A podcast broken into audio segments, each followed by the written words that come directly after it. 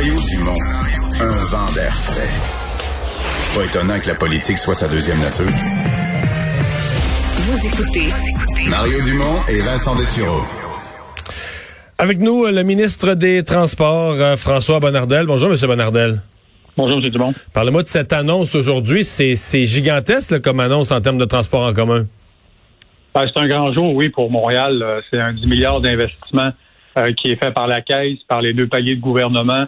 C'est 50 000 emplois qui seront créés d'ici la réalisation, donc quand le projet sera complété vers la fin de 2029-2030. Donc, si on regarde le projet dans son ensemble, la phase 1 que tout le monde connaît présentement ou a vu le début de la construction, c'est 67 km avec 26 stations. Ça, ça va déjà changer le visage du transport collectif euh, à Montréal. Et là, l'annonce d'aujourd'hui, la phase 2, c'est 32 km concentrés du centre-ville vers le cégep Marie-Victorin au nord, euh, au nord-ouest et vers l'est, vers Pointe-aux-Trembles. Donc, 32 km, 23 stations. Ce que ça donne au final, c'est 99 km de, de tracé pour le REM, 49 stations. Puis si on combine ça au métro de Montréal, la STM, c'est 68 km avec 73 stations. Ben, Montréal aura une offre de transport collectif là, digne des plus grandes villes du monde d'ici 2030.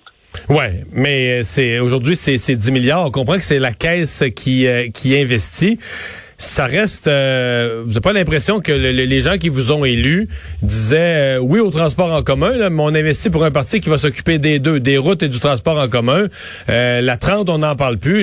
L'élargissement de la 20, on n'en parle plus. On a l'impression que tous les projets routiers qui étaient dénoncés par Québec solidaire, les projets tombent, à part peut-être le troisième lien, mais pour le reste, les projets tombent. Puis les projets de transport en commun, on a le gaz au fond, là.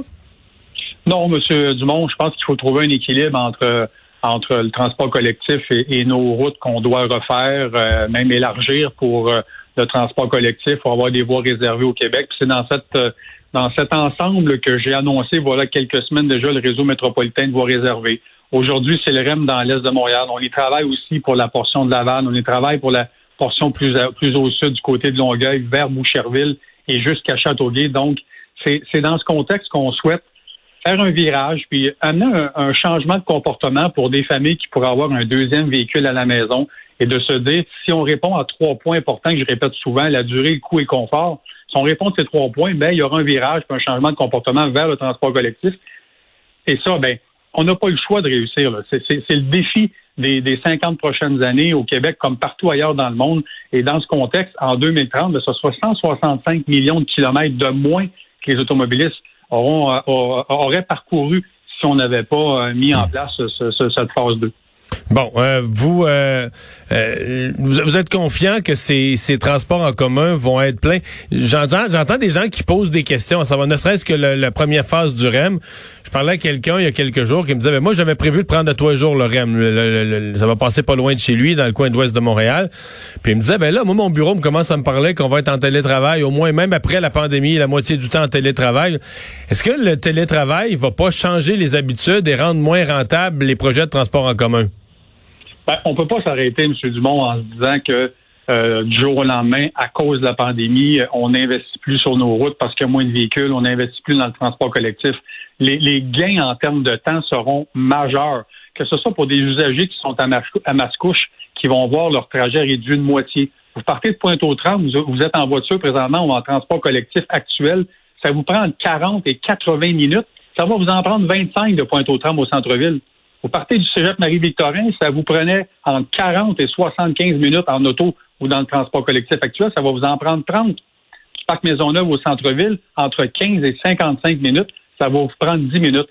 Monsieur Dumont, je le répète depuis deux ans quand je suis arrivé en poste, c'est trois mots, durée, coût, confort. Si on à ces trois besoins, l'automobiliste qui a un deuxième véhicule, ou qui en a peut-être juste un, va se dire, OK, tu m'offres, j'ai une offre additionnelle, tu me proposes ceci, parfait, le matin, je pars, je laisse mon auto à la maison, je pars le chronomètre et je regarde si le coût est intéressant, si la durée est intéressante et si le confort est là.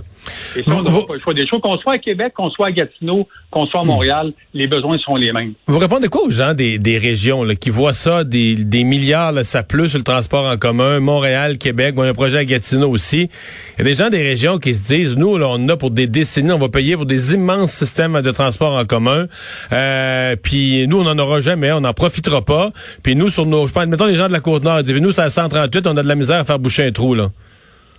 Ben non, je vous dirais que ben, les gens, oui, peuvent se poser cette question. Maintenant, mon défi à moi, c'est de réduire euh, c'est le déficit de maintien d'actifs.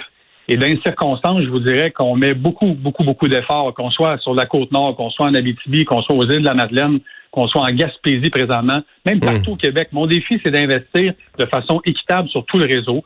Euh, je vous le cache pas qu'il y a énormément d'argent à mettre pour, pour retrouver euh, un équilibre. Oui, un équilibre entre le déficit du côté de notre réseau supérieur versus le réseau municipal aussi, qui a énormément d'argent à recevoir dans les prochaines années. Mais dans tout ça, je pense que les gens comprennent que notre poumon, notre métropole, ça reste Montréal. Oui, il y aura des sommes euh, colossales à investir dans les prochaines années. On va faire la même chose à Québec, on va faire la même chose à Gatineau. Les sociétés de transport, qu'on soit à Chicoutimi, qu'on soit à Trois-Rivières ou à Sherbrooke, ont des sommes aussi pour, pour valoriser leur, euh, leur, euh, leur réseau, encore une fois. Donc, on, s'attend à, un changement important dans les dans les 25-50 prochaines années. Puis, puis non, j'oublierai pas les régions, même si hmm. eux pourraient croire que parce qu'on en met plus à Montréal, on les oublie.